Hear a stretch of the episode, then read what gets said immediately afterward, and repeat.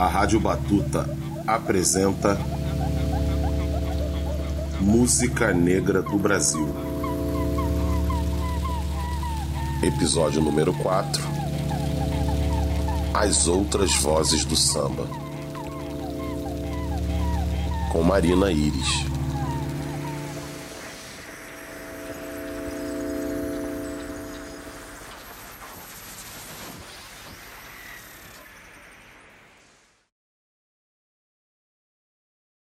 Já que não existe mais aquele amor tão profundo, o melhor que a gente faz é dividir nosso mundo. Você fica com a vitrola e com os quadros na parede, que eu fico com a viola, o meu samba e a minha sede. Você fica com a gaiola e com o passarinho verde, que em qualquer brinco de argola eu penduro a minha rede já que não existe mais aquele amor tão profundo. O melhor que a gente faz é dividir nosso mundo. Você fica com as crianças e com toda essa mobília. Eu só quero as esperanças que não cabem na partilha. Você leva as alianças e eu farei da minha ilha com a poeira das lembranças o meu álbum de família já que não existe mais aquele amor tão profundo. O melhor que a gente faz é dividir nosso mundo.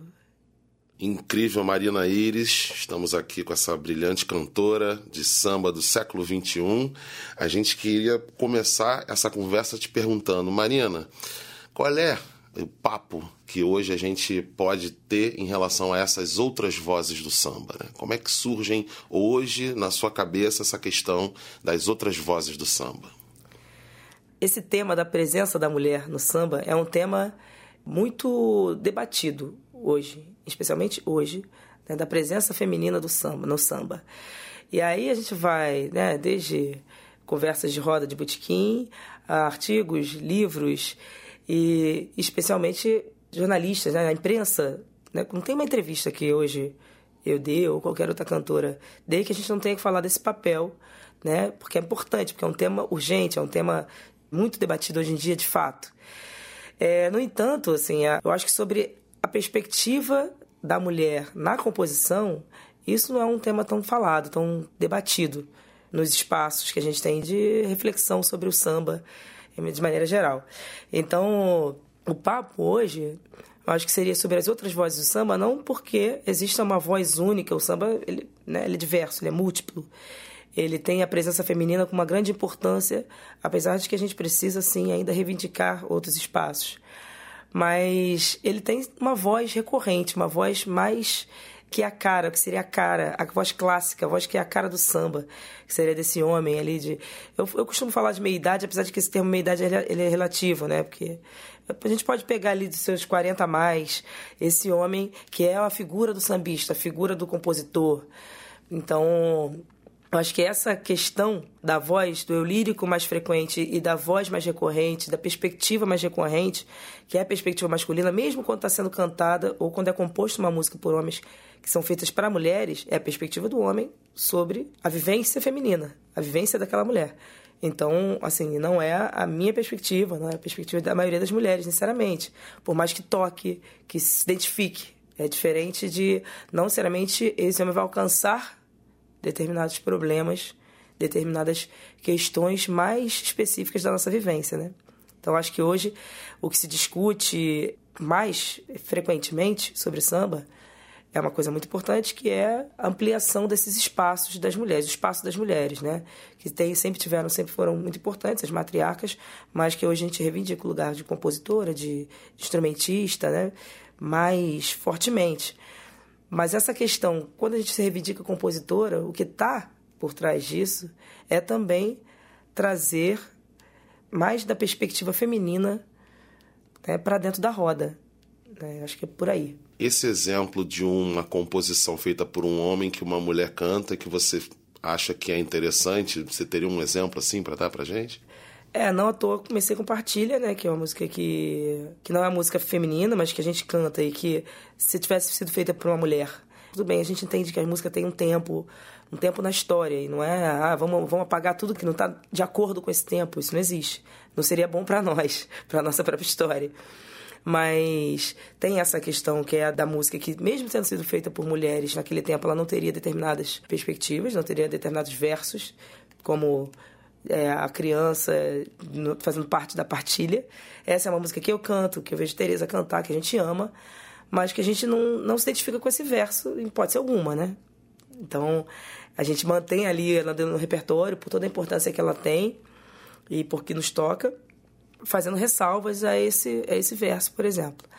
E tem muitas músicas, por exemplo, foram feitas para mulheres, que aí entrando mais especificamente no que você colocou, é, dentro dessa pergunta, eu acho que tem, me lembra uma história, eu me lembro de uma história que é muito curiosa, que é a história da música Mil Réis. Ela foi feita por Nock Candeia para Clara Nunes, e aí, como a Clara não gravou, ela foi adaptada, teve a letra adaptada por eles, para ser cantada pelo Candeia no disco Axé. Então essa é uma história curiosa, primeiro porque fala um pouco sobre isso, de quantas músicas feitas foram feitas por homens para mulheres cantarem. Então assim, estou fazendo uma música para minha madrinha aqui, para fulano, né? Então assim, fazendo especificamente, tentando entender o que um pouco daquele universo e colocar no papel um pouco daquele universo, né, da perspectiva daqueles homens sobre o universo daquela mulher. E no que ela não foi gravada por aquela mulher, para ser cantada por um homem, ela precisou ser adaptada. Uma coisa que muitas vezes não acontece. A gente canta um monte de música que fala do universo masculino, que não, não, não é possível sofrer adaptação e que muitas mulheres cantam ainda assim, muitas cantoras cantam. Mas o, o, contrário é muito mais difícil de acontecer, né? Um homem cantar uma música que fale especificamente do universo feminino. Né? Então, assim, nesse caso, ela teve que sofrer essa adaptação e aí, agora, recentemente, assim, a Tereza Cristina começou a cantar a versão, primeira versão, que eu vou é, colocar as duas aqui para ficar mais compreensível, assim, né? É, versão de Mil Réis, a primeira versão, vamos lá. Tentarei te esquecer, sentida, sentida porque tu não foste homem. É isso, seria esse verso, né? E a versão que ficou conhecida, né? Consagrada, é tentarei te esquecer, mulher. Perdida, perdida porque não honraste um homem. Perdida porque não honraste um homem. Manchaste o meu nome e tudo quanto te ofertei. Jogaste fora como moeda, sem valor, um grande amor. Quem me encontrou, me valorizou. Perdi. Então teve essa mudança aí e hoje, o curioso é que quando a Teresa canta, a gente tem muitas versões de músicas, músicas que foram feitas pelo mesmo compositor com duas letras. E quando alguém canta, geralmente desperta curiosidade. As pessoas procuram, ué, por que tá cantando assim? Que letra é essa? Tal.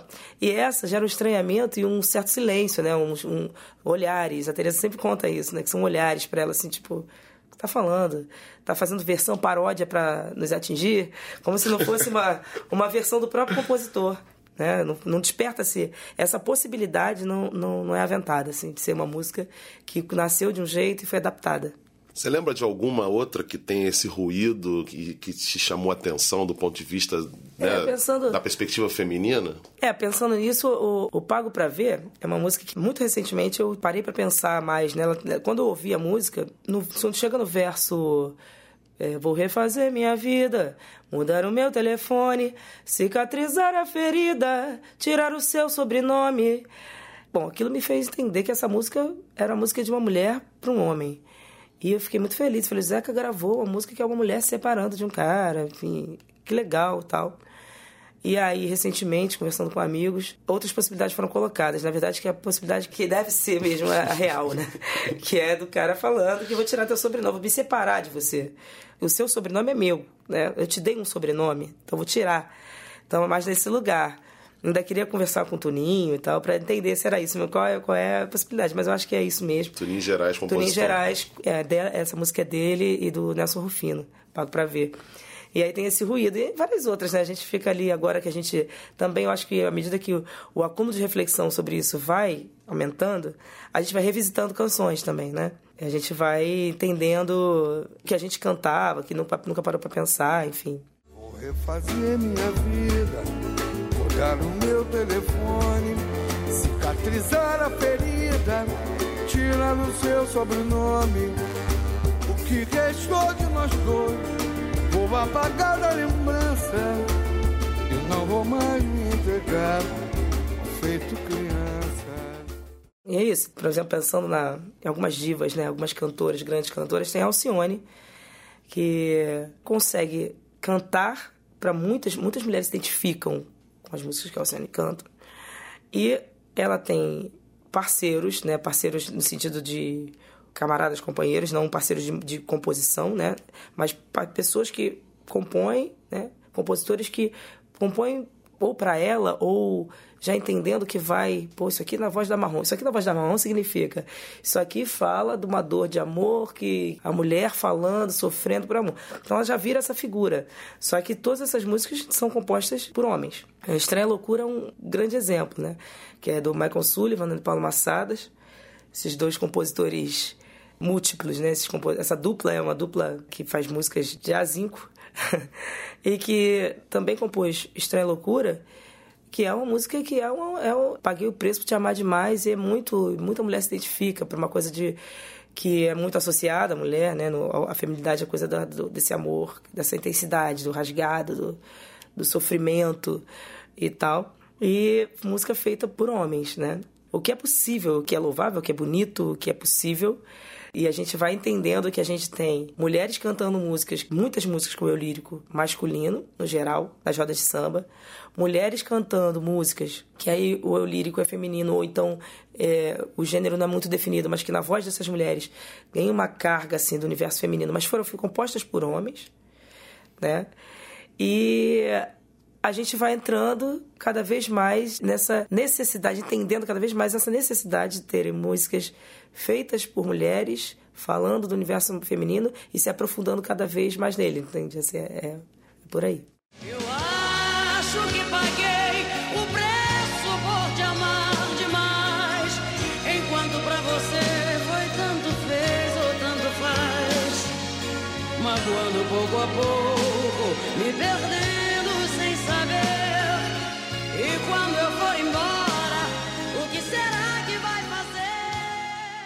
E a gente vê essa necessidade cada vez maior, né? De trazer outras perspectivas, outras vozes.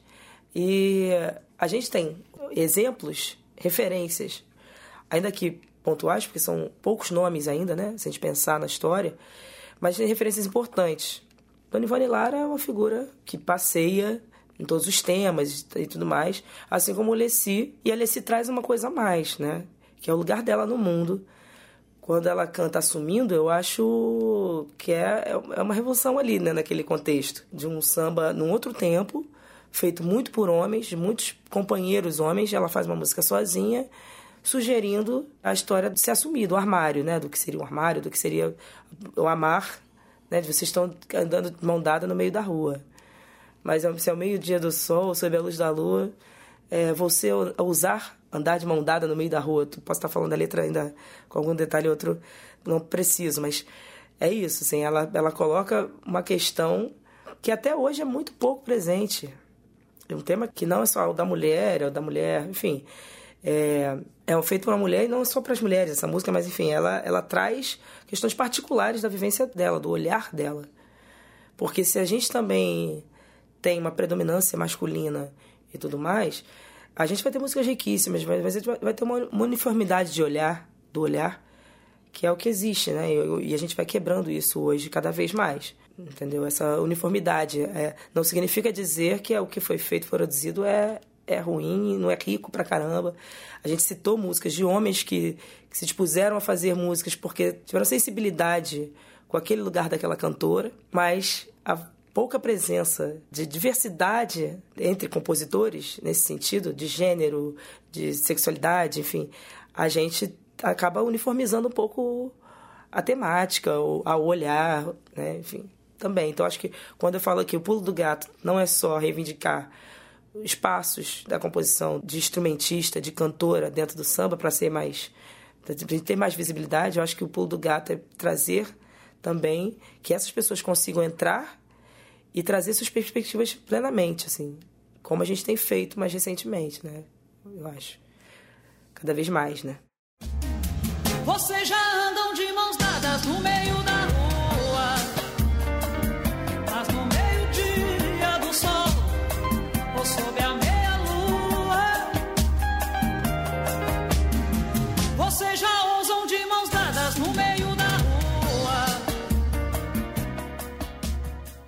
Quer dizer, tem aí um ambiente contemporâneo favorável para que essas outras vozes do samba apareçam, né? Você acabou de comentar, por exemplo, a questão do LGBTQI+, né? Que nós não temos praticamente sambas desse, sob esse ponto de vista, né? Sambas do ponto de vista, é, por exemplo, é, da própria luta né, dos, pelos direitos, né, a gente não, e essas outras percepções, né, a gente, a gente não tem.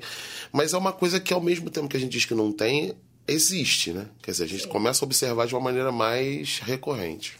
É, hoje a gente tem um, um ambiente mais favorável, eu acho que ainda com dificuldades, obviamente, e a história não é linear, então a gente tem ao mesmo tempo músicas com uma, uma proposta completamente no sentido contrário a esse, né? A gente tem cada vez mais mulheres se colocando na composição, não só compondo, como também propondo debate, provocando, colocando provocações importantes nas canções, provocações atuais e provocações com um acúmulo maior de reflexão sobre determinadas questões. Né? A Ana Costa, por exemplo, é uma figura que eu admiro muito, uma compositora, uma cantora né, incrível e que tem uma história muito bonita. Ela né, fez parte de um grupo que foi precursor dessas rodas de samba de mulheres, não só isso, né, que abriu caminho para essas rodas de samba, para essa Lapa que eu conheci, né, a Lapa que eu conheci depois. Né, então, o grupo da Ana, com a, com a Bianca Calgani, enfim, é, ele abriu caminho e ela já veio dali com muito acúmulo nesse sentido. Gravou muitas músicas feitas por homens, gravou músicas dela e recentemente gravou um disco Eu Sou Mulher, Eu Sou Feliz, junto com a Zélia Duncan. E tem uma série de músicas com uma perspectiva feminina mesmo, falando desse universo, mas realmente sobre muitos aspectos diferentes.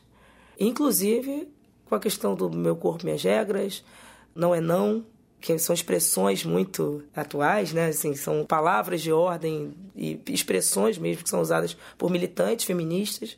Então, estão ali presentes, estão trazendo. É, é, o samba vivo demais, assim, trazendo. Ao mesmo tempo que a gente tem ali uma trajetória da Ana muito rica, que veio reverenciando muitos compositores, ela também abriu espaço na carreira dela para colocar esse debate na mesa, esses debates todos e as perspectivas femininas todas na mesa. Então isso é muito legal, isso é um caminho, eu acho um caminho sem volta que a gente tem pavimentado cada vez mais. Não é não. Eu digo sim pro meu não. Não é não até o fim.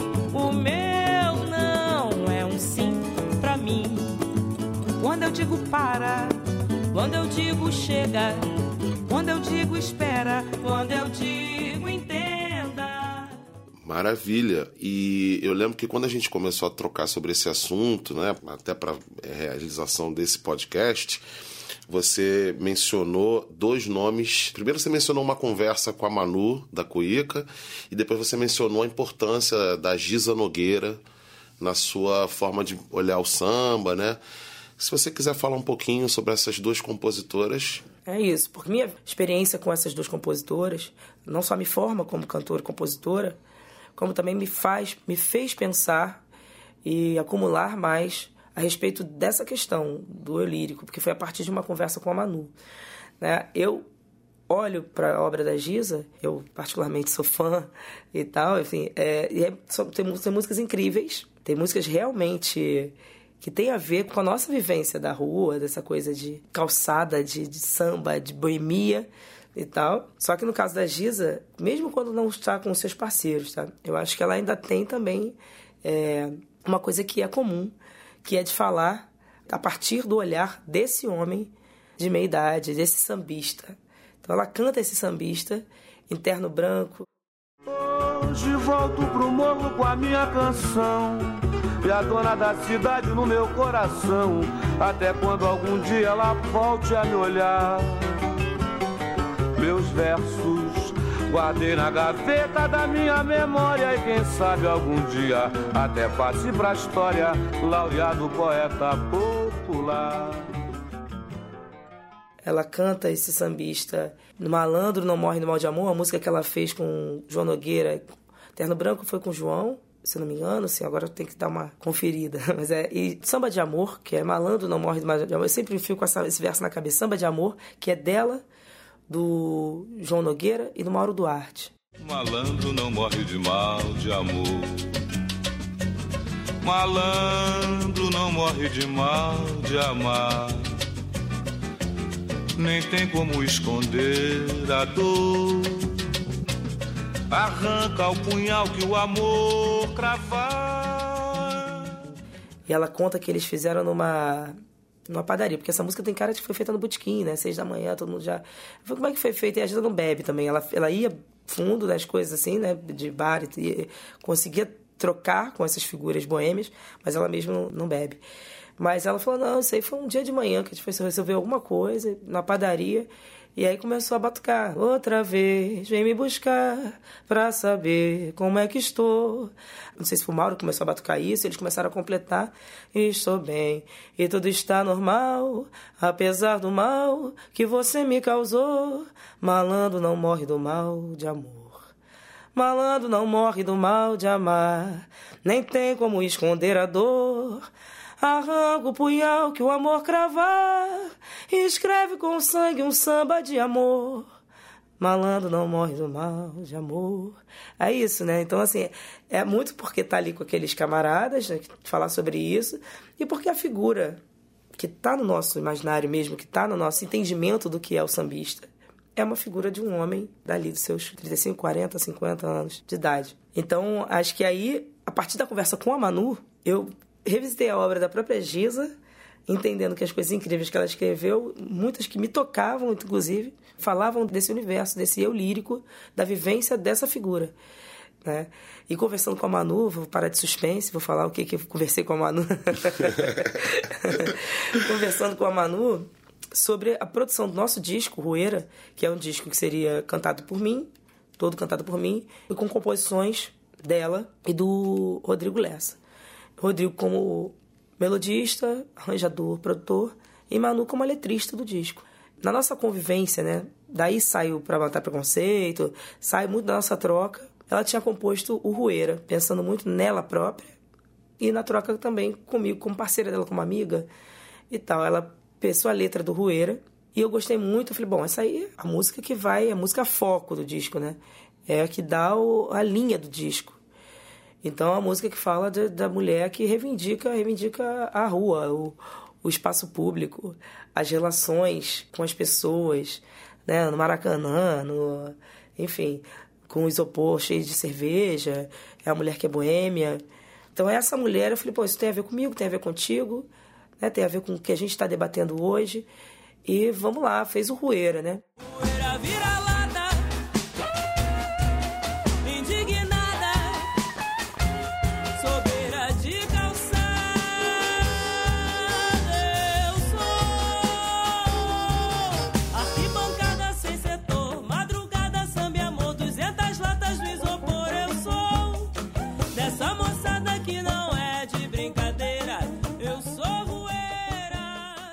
Então eu falei, bom, vamos, vamos pensar agora nas outras canções suas, o que, que se encaixa. E aí que foi o desafio, porque ela teve que voltar às canções dela e perceber que em muitas delas o eu lírico era esse homem e não era a rueira, né? Tem um- uma diferença bem grande, assim, umas coisas feitas mais tempos atrás era só isso, assim, a coisa que ela fez mais recentemente já tinha uma mudança pequena, tá, sabe? A Giza é uma mulher de um outro tempo, faz todo sentido isso uma, uma jovem de 30 e poucos anos passava pelo mesmo processo.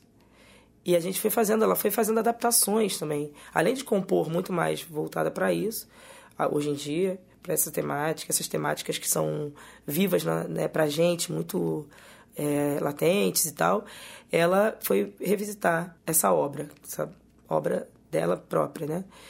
Então, na música Cabeça de Porco, por exemplo, é uma música que ela não tem um gênero definido nela toda, praticamente. Só tem uma palavra que estava no masculino, né? Era um cara ensinando esse cara, esse boêmio e tal, ensinando para sua namorada, sua mulher mais nova, as coisas da vida. E aí ficou, ficou engraçado, porque várias pessoas me encontram e falam comigo dessa música, sem saber que ela foi feita inicialmente um homem falando, com a voz de um homem, e fala, pô, sensacional a mulher falando pro cara que ela vai jogar ele no, na rua, atrás do bloco, no vagão da esquina, pra, no vagão das cinco para tomar sufoco, vai pular roleta, vai pagar fiado, cortar um dobrado, fazer despacho, fazer não sei o que. Vai, a gente vai viver, bicho. Você vai vir comigo e eu vou te levar pro mundo. Ficou esse o sentido da música, porque a gente mudou uma palavra. Né? Ela mudou, no caso. E eu mudei cantando. Mas ela mudou uma palavra da música. Então, revendo a sua própria composição. Né? Então, e eu conversando com outras mulheres, eu conversei isso com, a Teresa Cristina, já conversei. E é meio comum, assim, esse, não é exatamente um espanto, mas é um, nossa, é, é a gente tem isso mesmo, a tendência a fazer ainda, a ter, a ter um olhar mais é, adaptar o nosso olhar ao olhar desse homem, né? De falar como se fosse esse homem.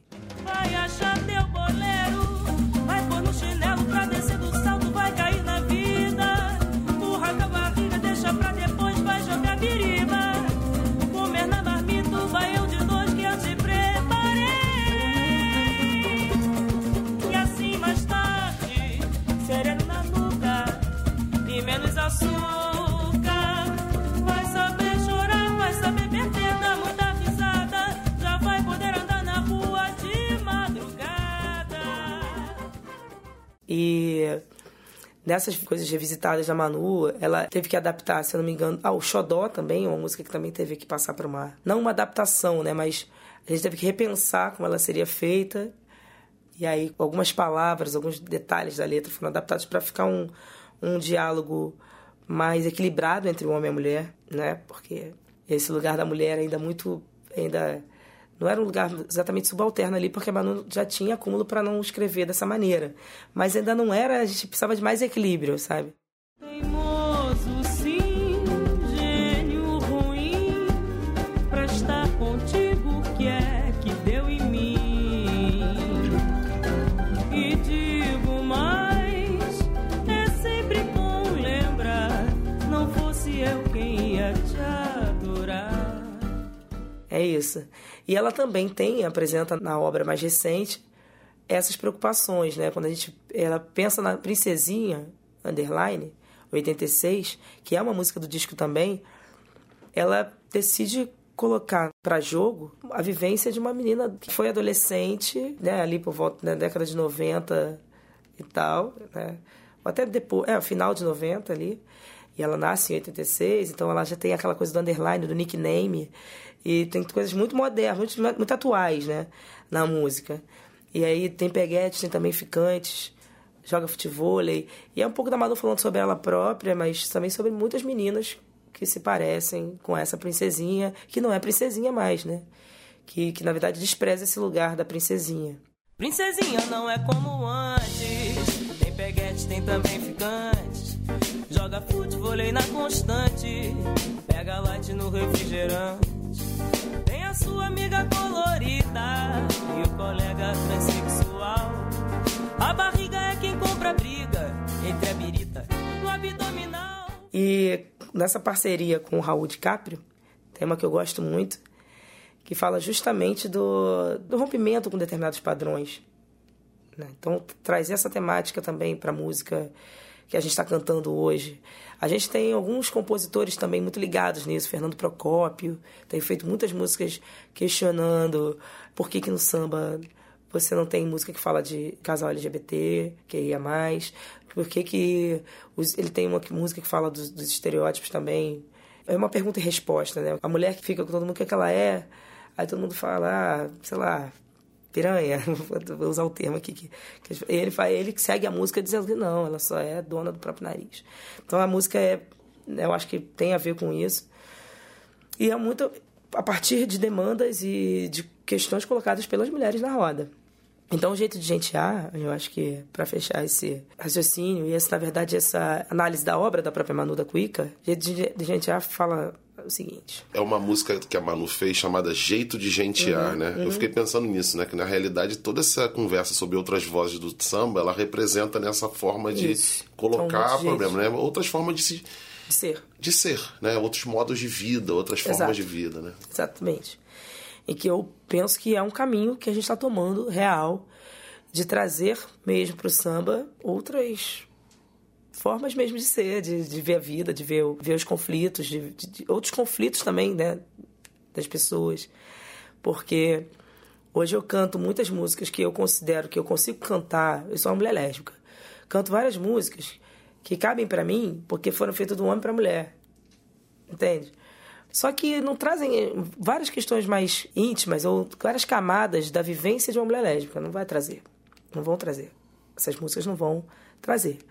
Que eu acho que aí, por isso que eu citei a Alessi naquele momento, ela trouxe uma coisa de uma camada da vivência dela, que é de uma porrada de gente como ela, mas que no universo do samba é muito pouco colocada, assim, é muito pouco explorada. Dá pra gente dizer que a Alessi foi absolutamente pioneira nesse aspecto, né? Eu de acho. explorar essas outras Eu acho. vozes do samba? Eu acho. Eu acho que ela fala de muita. É muito, é muito rico mesmo. Ela vai para muitos caminhos, muitos lugares. É, e o jeito de gentear é.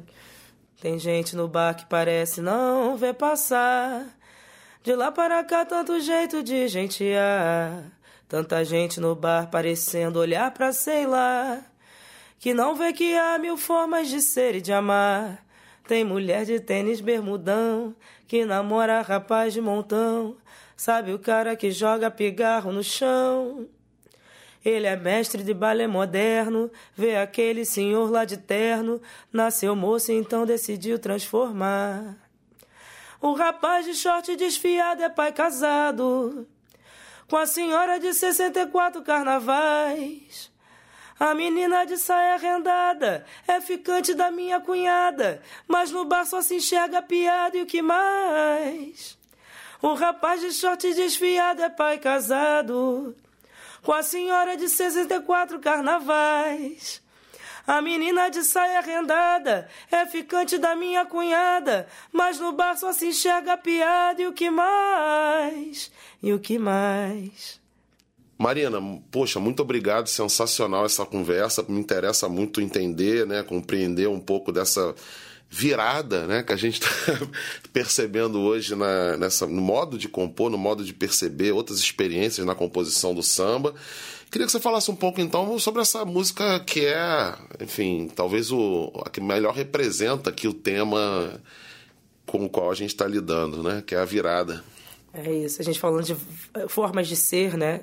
Falou disso muito e que isso está tá presente e que para que isso seja presente cada vez mais, a gente precisa de outras presenças né, na composição, visibilidade espaço para outras pessoas, né? Enfim, e eu vou além, né? A gente está hoje falando de mulheres, mas eu acho que é isso, né? Mulheres trans.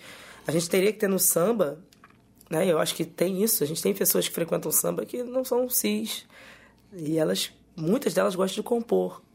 É preciso que a gente é, abra espaço, a, a, identifique, consiga se tornar acessível para essas pessoas, né? Porque é elas estão ali tentando, né? E às vezes a gente é que não está muito acessível para elas, e no caso dos homens, muito- muitas vezes também não estão acessíveis, estão acessíveis para as mulheres, cis, trans, enfim, e para LGBTs também de maneira geral. Então essa virada que a gente acho que consegue identificar hoje é uma virada que traz outras respostas, problemas que a gente tem, outras possibilidades.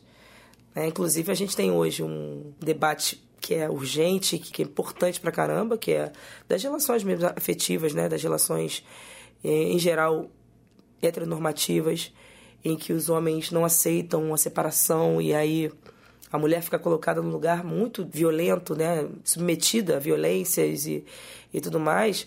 Quando a gente faz, eu e Manu, a gente compõe a música Virada, que é essa virada que a gente espera. Eu, inicialmente, para gravar recentemente, eu pensei em trazer uma mulher.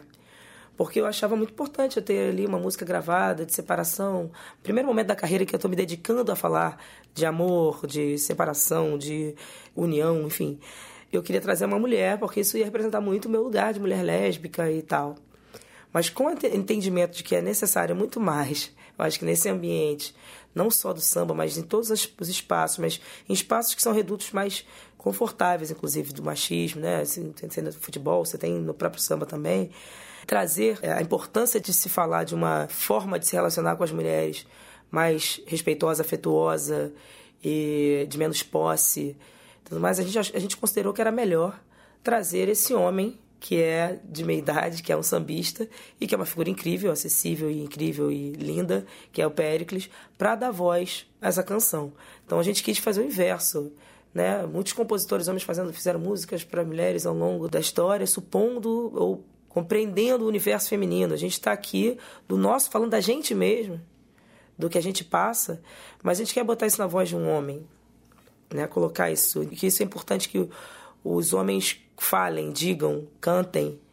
Né? Então, Virada acaba sendo hoje cantada por muitos homens, não só por mulheres. E isso é muito bacana, porque é um tema que é para ontem, né? É um debate que é para ontem. Então, Virada eu acho que simboliza um pouco desse momento, acho que simboliza bastante do que é esse momento que a gente está vivendo na composição dentro do samba. Que maravilha. É isso aí, Marina. Muito obrigado. Obrigada, obrigada, obrigada. E até a próxima. Até. Virada, gente, um outro jeito de partir. Bem diferente desse que tá aí. Querendo tanto a quem se gosta. Sem por crachá, nem se amarrar o amor da sá. Essa é a nossa resposta. Quando o amor é libertação. Cheio de verdade no peito. Sem nenhuma chave na mão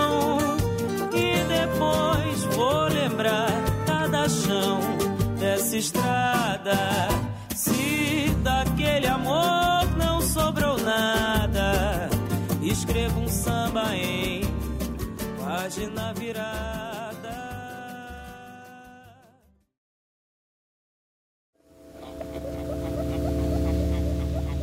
A Rádio Batuta apresentou Música Negra do Brasil episódio número 4 As Outras Vozes do Samba, com Marina Iris. Edição e finalização: Felipe de Castro. Programação: Bernardo Oliveira. Trilha Vinheta: Imbé. Programação visual: Mariana Mansur.